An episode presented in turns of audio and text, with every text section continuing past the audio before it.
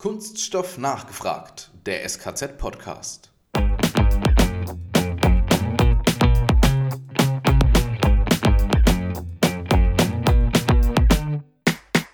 Prozent Recyclingquote, die wir nicht ganz haben in Europa, um ehrlich zu sein, die lassen halt noch Luft nach oben. Mit dem kann man sich aus meiner Sicht nicht äh, zufrieden geben.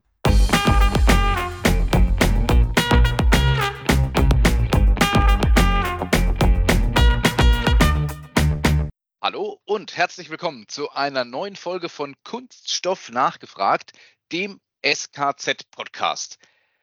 Alex, heute haben wir zum einen einen Wiederholungstäter zu Gast. Wer das ist und was er heute tut, das erzählen wir gleich. Viel wichtiger, heute geht es um das Thema Liquid State Polycondensation. Jetzt klär mich mal auf. Was ist das? Weiß ich auch nicht. Also ich habe ein bisschen Wissensvorsprung aus dem äh, Vorgespräch, aber ich würde sagen, wir lassen das dann den Gast erklären. Es geht, so viel vorneweg, um das im Moment immer noch extrem beliebte Thema Recycling. Und da ist es ein ganz besonders spannendes Verfahren. Es geht auch um den Werkstoff, den auch jeder der Hörer kennt, aber das erklären wir gleich. So ist es. Besser gesagt, erklärt das unser Gast. Das ist nämlich Günther Klammer. Er ist CTO und verantwortet somit die Forschungen und technischen Entwicklungen der Next Generation Recycling Maschinen GmbH und war schon mal bei uns zu Gast. Herzlich willkommen, Günther. Herzlich willkommen. Ich freue mich wieder dabei zu sein. Günther, klär doch noch mal ganz kurz die Zuhörerinnen und Zuhörer auf, Wer bist du? Woher kommst du? Wie hat es dich jetzt zu Next Generation Recycling Maschinen verschlagen? Ja, das wäre jetzt eine sehr lange Geschichte, um ehrlich zu sein. Aber ich bin halt ein, äh, wie man so schön sagt, ein, ein, Techniker von Anfang an, von Beginn an, Elektrotechniker und studierter Maschinenbauer und kam halt während des Studiums zu einer großen äh, Extruderbauerfirma in, in Wien und habe dort sozusagen äh, Kunststofftechnik gelernt, wenn man so will habe dort Extrusionswerkzeuge ausgelegt und dann auch Extruder und bin dann in das Recycling gekommen zu einer Linzer Firma, eine sehr namhafte Firma im Kunststoffrecycling-Bereich. So, so habe ich schon vor 20 Jahren die ersten Berührungen mit Kunststoffrecycling gehabt. Ja, das Thema hat mich nicht mehr losgelassen. Ich war dann auch bei einer sehr großen Spritzgussmaschinenbaufirma hier in St. Valentin und dort haben wir eben uns mit der Verarbeitung beschäftigt und letztendlich auch dann wieder mit der Verarbeitung von Recyclingmaterial. Und das war, glaube ich, unser, unser letzter gemeinsamer Termin, den wir da hatten. Mhm. Und äh, ja, und äh, das hat mir damals unheimlich Spaß gemacht und freue mich, dass ich das heute wieder, wieder tun kann. Und äh, dieser Weg hier von, der, von dem Spritzgussartikel wieder zum Recycling ist äh, einfach erklärt. Ich habe einfach das Bedürfnis gehabt, hier noch mehr zu tun. Und man kann noch mehr im Recycling tun, wenn man zu einem Recycling-Maschinenbauer geht. Und das habe ich letztendlich getan. Das klingt logisch.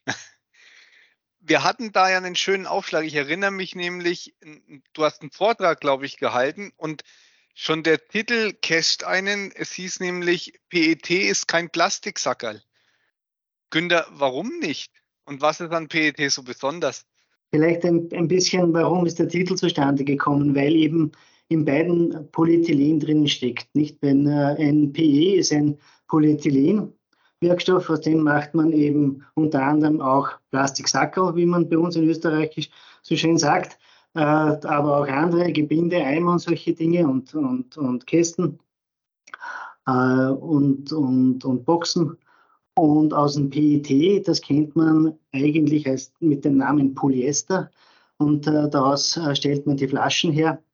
Äh, das ist ein, eher ein technischer Kunststoff, transparent, hochfest und ist von der Struktur her völlig anders, nämlich eben, und das ist der Gegenstand des heutigen äh, Gespräches auch hier, ein Polykondensat. Also während alle anderen Kunststoffe, sagen wir mal, beim Weiterverarbeiten abbauen, also die Moleküllänge verkürzen und somit die Leistungsfähigkeit des Werkstoffes schlechter wird, hat PET die Eigenschaft, dass man die Molekülketten wieder zusammenhängen kann und so wieder die ursprüngliche Kette herstellen kann oder sogar sie noch länger machen kann. Das heißt, man hat hier wirklich einen sehr großen Spielraum und man kann PET wie neu machen. Und das ist der wesentliche Unterschied zum Polyethylen, das wir kennen eben als sehr weit verbreitetes Verpackungsmaterial und dem PET, das man kennt aus der PET-Flasche, aus der Wasserflasche, dass man so wieder rezyklieren kann, dass sie wieder die vollen Eigenschaften erhält, wie es ursprünglich hatte. Also eigentlich das optimale Material für einen Kreislauf. Ja, wenn ihr euch daran erinnert, wie wir damals gesprochen haben, dass man Kunststoffe auf drei Arten rezykliert, nämlich indem man sie verstreckt, verdeckt oder versteckt.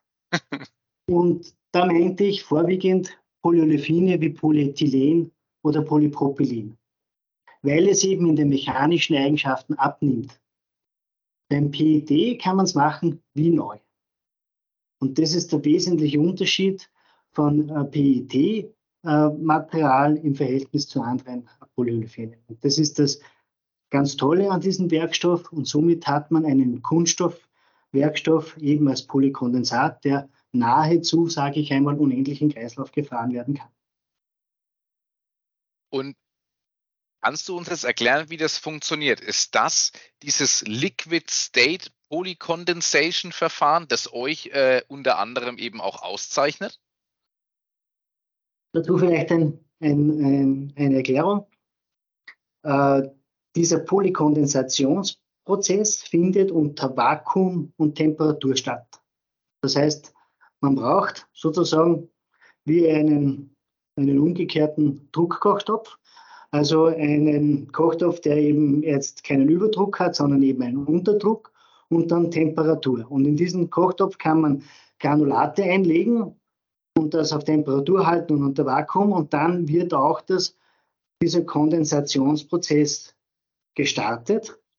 Aber viel effizienter geht es, wenn er in der Flüssigphase dieser Polykondensationsprozess vonstatten geht, weil da braucht es nur Minuten, was in der festen Phase Stunden bedeutet.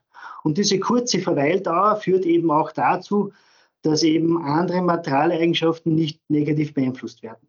Das heißt, die Farbe bleibt erhalten, also die Klarheit äh, des Werkstoffes bleibt erhalten, weil es eben eine kurze Einwirkdauer ist. Und in dieser kurzen Einwirkdauer kondensieren die Molekülketten wieder zusammen und aus kurzen werden wieder lange unter Vakuum und Temperatur in der flüssigen Phase. Daher der begründete Name Liquid State Polymerisation im Gegensatz zur Solid State Polymerisation. Das heißt, das Liquid ist letztlich das, was Zeit einspart. Das spart Zeit und es macht noch etwas. Es spart nämlich nicht nur Zeit, nämlich auch in der flüssigen Phase, und das kann man sich vorstellen, entweichen Gase auch viel leichter. Mhm. Und da kommen die Schadstoffe besser heraus. Das heißt, in der flüssigen Phase unter Vakuum werden quasi Schadstoffe Kontaminationen, die in das Material hineingekrochen sind, also migriert sind, auch wieder heraus. Und damit lässt sich das Material auch viel besser dekontaminieren. Das heißt, gerade nehmen wir hier Lebensmittelverpackungen, ist das sehr, sehr wichtig, dass die Dekontamination des Materials hoch ist und durch die flüssige Phase unter Vakuum gehen alle Schadstoffe ganz schnell auch heraus. Und so kann man also neben dem Effekt, dass man den Kondensationsprozess hat, hat man den zweiten Effekt, dass man auch die Schadstoffe mit diesem Vakuum heraussaugt aus dem Material und damit auch das Material viel äh, sozusagen tauglicher ist als anderes äh, für, für Lebensmittelanwendungen. Es ist jetzt aber auch, das habe ich aus dem Vorgespräch mitgenommen, Günther, es ist kein chemisches Recycling. Vielleicht, dass wir das allgemein beantwortet haben, Gibt es da eine klare Grenze? Wo wäre die? Das wäre dann, wenn man im Prozess die Molekülketten zerlegen würde, also wirklich zerlegen, also auch mhm. nicht auflösen. Man, das Lösungsmittel Recycling wäre noch eine Zwischenstufe. Man könnte also das Polyester äh, durch eine Chemikalie wie Glykol zum Beispiel auflösen und dann filtrieren und dann wieder die Polykondensation starten. Das wäre Lösungsmittel. Das Chemische würde die Molekülketten zerlegen und äh, dann wieder völlig neu zusammenbauen. Dieser Prozess fällt quasi noch unter das Mechan mechanische Recycling, weil man an der Stelle die Molekülkette nicht zerlegt und beschädigt, sondern nur die Chemie dazu nutzt und diesen Polykondensationsprozess eigentlich durch physische Rahmenbedingungen herstellt. Also ein das, rein physikalischer Prozess kann man sagen. Das klingt auf jeden Fall einleuchtend und lässt es klarer auch für den Laien, äh, der sich in der Kunststoffbranche bewegt, trotzdem trennen. Günther, jetzt eine Frage. Du hast erzählt gerade, du wolltest auch wieder so zurück in das ganze Recycling-Thema, um einfach auch mehr zu bewegen. Schauen wir doch da mal drauf. Man redet ja immer noch von eigentlich viel zu geringen Recyclingquoten. Allgemein stimmt das ja. Da haben wir also noch einen langen Weg vor uns. Jetzt hast du aber auch schon Polyester beispielsweise genannt. Wie sieht es denn da im Moment aus? Ja, grundsätzlich ist das noch immer ein, ein Thema, auch in, in Europa, wenn man sich das anschaut. Wenn man also zum Beispiel hier zehn Plastikprodukte hat und die in den Markt bringt, dann sind manche davon Verbrauchsgüter, sage ich jetzt einmal wie ein Kühlschrank, eine Kaffeemaschine, ein Fenster oder ein Auto und äh, die kommen allgemein nicht in den Recyclingprozess, da bleiben also nur mehr sechs in etwa übrig. Und äh, diese sechs werden gesammelt und wenn die gesammelt werden, dann äh, gibt es noch immer welche, die in Europa leider äh, entgelagert werden. Das ist in der Regel von diesen sechs eins und dann kommen drei in die energetische Verwertung. Das heißt, also von diesen sechs bleiben dann letztendlich nur mehr zwei, die in den Recyclingprozess hineingelangen. Und wenn dann dieser Recyclingprozess gestartet wird, dann kann es noch immer sein, dass welche dabei sind, die nicht so für das Recycling Design sind, wie zum Beispiel Multilayer-Folien oder solche mhm. Produkte, die eben nicht im mechanischen Recycling brauchbar sind. Da bleibt dann nur mehr eins. Und dieses eine geht dann wieder zurück und dann sind es wieder 10, kann man sagen. Und äh, 10% Recyclingquote, die wir nicht ganz haben in Europa, um ehrlich zu sein, die lassen halt noch Luft nach oben. Da, mit dem kann man sich aus meiner Sicht nicht äh, zufrieden geben. Und äh, man sieht auch ganz klar und ganz deutlich, wenn man sich den Anteil anschaut, der gesammelt wird, dann ist jener Anteil, der getrennt gesammelt wird, im Recycling deutlich höher als jene, die gemischt gesammelt werden. Und da hat man in Deutschland zum Beispiel mit dieser Flaschensammlung eine wirklich eine tolle Sache gemacht, weil dort hat man bei den PET-Flaschen eine sehr, sehr hohe Sammelquote und eine sehr, sehr hohe Recyclingquote. Man spricht hier von Recyclingquoten über 90 Prozent. Also ich habe hier Zahlen vorliegen um die 94 Prozent. 4 Prozent gehen sozusagen als Abfall raus, aber 94 Prozent werden rezykliert. Und das PET hat noch dazu die ganz tollen Eigenschaften, dass man wieder eine Flasche machen kann, insbesondere wenn es transparent ist, aber man auch in Folien hineingehen kann oder in Fasern. Also viel an Sportbekleidung, das man so kennt, hat eine Polyesterfaser. Und die meisten Fasern werden heutzutage schon aus Flaschenmaterial hergestellt. Das heißt, äh, vor allem dann, wenn da noch Recycling draufsteht, dann weiß man, dass das äh, T-Shirt, das Sportshirt früher eine Polyesterflasche war. Das ist natürlich schade für den Flaschenmarkt. Jedoch die Polykondensationstechnologie hat da noch eine große Chance oder ein großes Volumen indem man sogar äh, aufkondensieren kann. Das heißt, man kann auch Faserware wieder in, in höherwertige Anwendungen bringen. Jetzt fällt mir da auf, ne? ich kann es mir nicht verkneifen, den Gag. Ähm, jetzt wird quasi aus der alten Flasche wieder ein Fußballtrikot, wo vielleicht die Flasche drin ist. Haha. Aber jetzt mal ganz blöd gefragt, weil was PET ja auch auszeichnet, ähm, das ist ja ganz gut auch bei Lebensmittelzulassungen. Ne? Das heißt, man kann jetzt nicht nur aus der, also dass man aus der Flasche Fasern macht, ist ja keine Lebensmittelanwendung mehr, da tut man sich wahrscheinlich leichter, aber ein kompletter Kreislauf ist es ja nicht.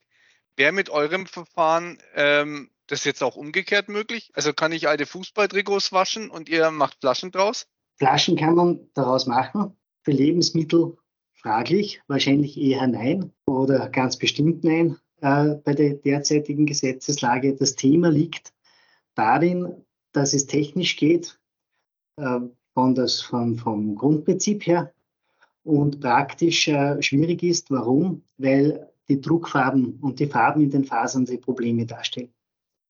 Und die Farben sind ja oft un ganz unterschiedliche Pigmente. Und äh, da gibt es auch welche, die eben den Polykondensationsprozess auch etwas verschlechtern, sodass man die intrinsische Viskosität, so nennt man diese Polymerkettenverlängerung beim Polyester, nicht äh, dramatisch erhöht werden kann. Aber in andere Flaschen kann man wieder gehen zum Beispiel.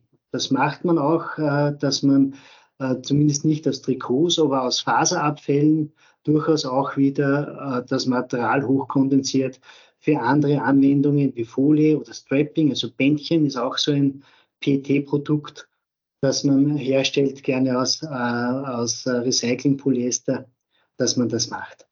Derzeit geht man äh, vorwiegend und nahezu ausschließlich von der Flasche in die Flasche und von der Lebensmittelflasche in die Lebensmittelflasche. Das ist so das Prinzip.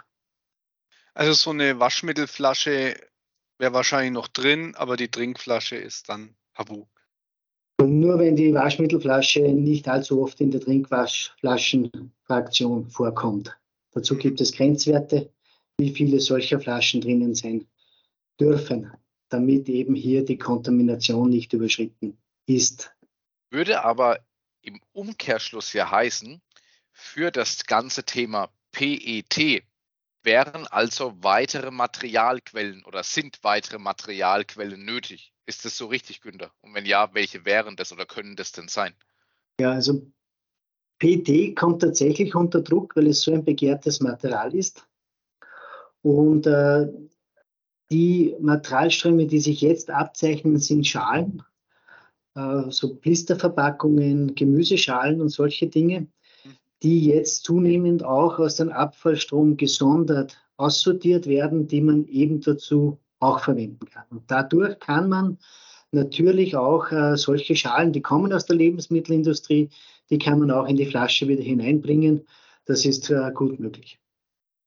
Und Alex, wenn du dich noch erinnerst, wir hatten schon äh, Folgen hier, da ging es auch um das Thema Recycling und da gibt es unter anderem einen großen äh, Getränkehersteller äh, über dem Teich, wie man so schön sagt, ohne dann immer einen Namen zu nennen.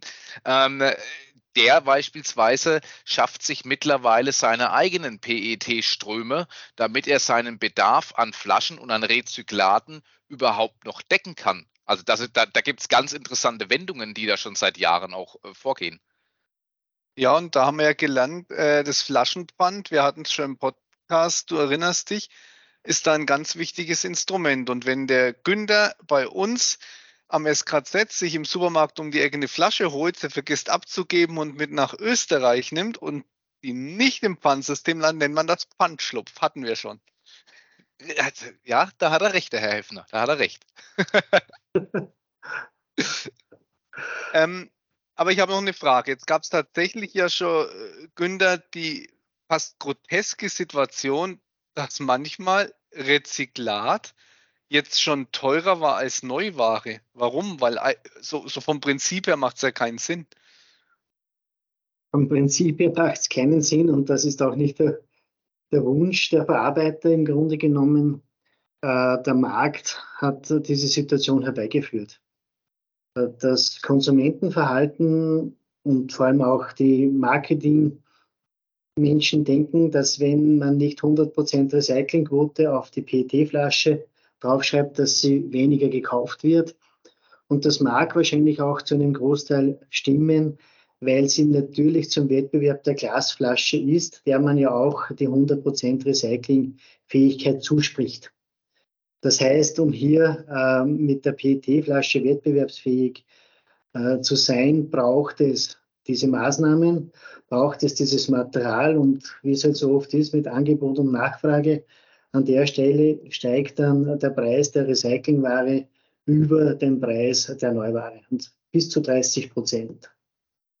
Also erheblich. Verrückt eigentlich, ne? 30 Prozent ist ein Wort, definitiv. Günther, mit, mit Blick auf die Uhr und auch mit Blick äh, auf, auf unser Gespräch stelle ich fest, wir sind schon nahezu bei der letzten Frage äh, angekommen. Ähm, und die ist, du solltest es, glaube ich, noch kennen aus unserem letzten Zusammentreffen im Podcast. Günther, was ist dein Wunsch für die Zukunft der Branche? Und erzähl uns doch auch gleich mal noch, wie geht es denn bei euch eigentlich weiter im Unternehmen? Was dürfen wir uns erwarten? Was kommt als nächstes? Naja, der Wunsch ist, dass äh, Recycling natürlich steigt und dass das Bewusstsein in, bei allen Teilnehmern in dem Kunststoffkreislauf steigt. Das heißt, beim Design, beim Produkt genauso mitgedacht wird als bei der Verwendung und bei, dass man das Produkt wieder dem Recyclingprozess zuführt. Das halte ich für ganz, ganz wesentlich. Das ist notwendig und dafür arbeiten wir. Und wir als NGR wollen uns hier natürlich noch mehr diesem Thema widmen, indem wir noch mehr Technologien auf den Markt bringen, bessere Technologien auf den Markt bringen, um das zu ermöglichen, dass man lebensmitteltaugliche Produkte hat, nicht nur im PET, vielleicht auch auf dem Polyolefin-Sektor. Mhm. An diesen Technologien arbeiten wir ebenso, wie wir an Technologien arbeiten, um Post-Consumer-Material grundsätzlich mehr zu rezyklieren, um Fasern mehr zu rezyklieren, weil es gibt noch ganz, ganz viele Kunststoffströme, die abseits der Verpackung sind und wie ich schon mal gesagt habe, aus den zehn Produkten waren vier ein Auto und ein Kühlschrank und eine Kaffeemaschine und dass eben auch diese rezykliert werden und ebenso wieder aus einer Kaffeemaschine eine Kaffeemaschine wird. Und an diesen Themen arbeiten wir sehr, sehr intensiv. Da würde ich doch glatt sagen, das streit doch dann nach einer Folge 3, damit wir das Triple mal voll machen, oder? Das Double hätten wir ja jetzt. Ich freue mich schon drauf. Sehr gut. Günther, auch dieses Mal äh, darf ich mich recht herzlich bei dir im Namen von mir und natürlich auch vom Alex bedanken für deine Zeit. Es war wieder ein tolles Gespräch mit dir. Vielen Dank, wieder sehr interessant. Danke, ich bedanke mich bei euch sehr, sehr herzlich. Hat mir wieder sehr, sehr gefallen. Danke dir. Alex, und uns beiden, uns bleibt wie immer zum Schluss natürlich nur noch eins. Kunststoffwissen zur Selbstverteidigung.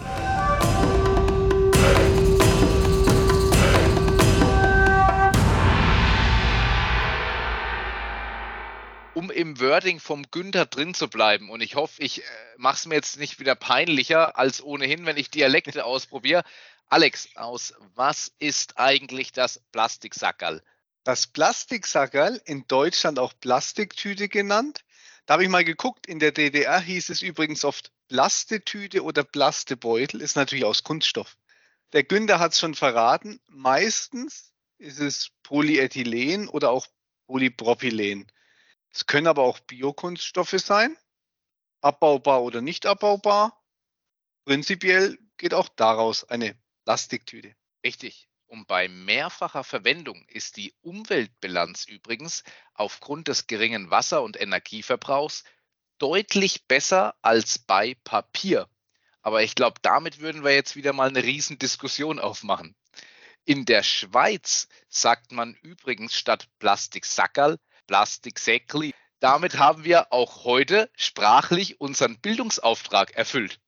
Einen habe ich noch. Äh, kennt ihr das? Äh, bei mir in der Gegend sagt man auch Plastikguck. Die Gucke. Das kenne ich Gucke, übrigens auch, ja. sagt meine Schwiegermutter beispielsweise ja. immer.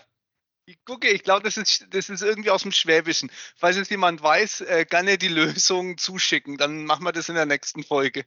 Wir schauen mal, also hier mit der Aufruf, äh, wenn jemand noch weitere Bezeichnungen für Plastiksäckli, Sackerl oder die Gucke kennt, ähm, gerne jederzeit in die Kommentare unter den Podcast. in diesem Sinne, macht's gut, euer Matthias und der Alex. Wir hören uns.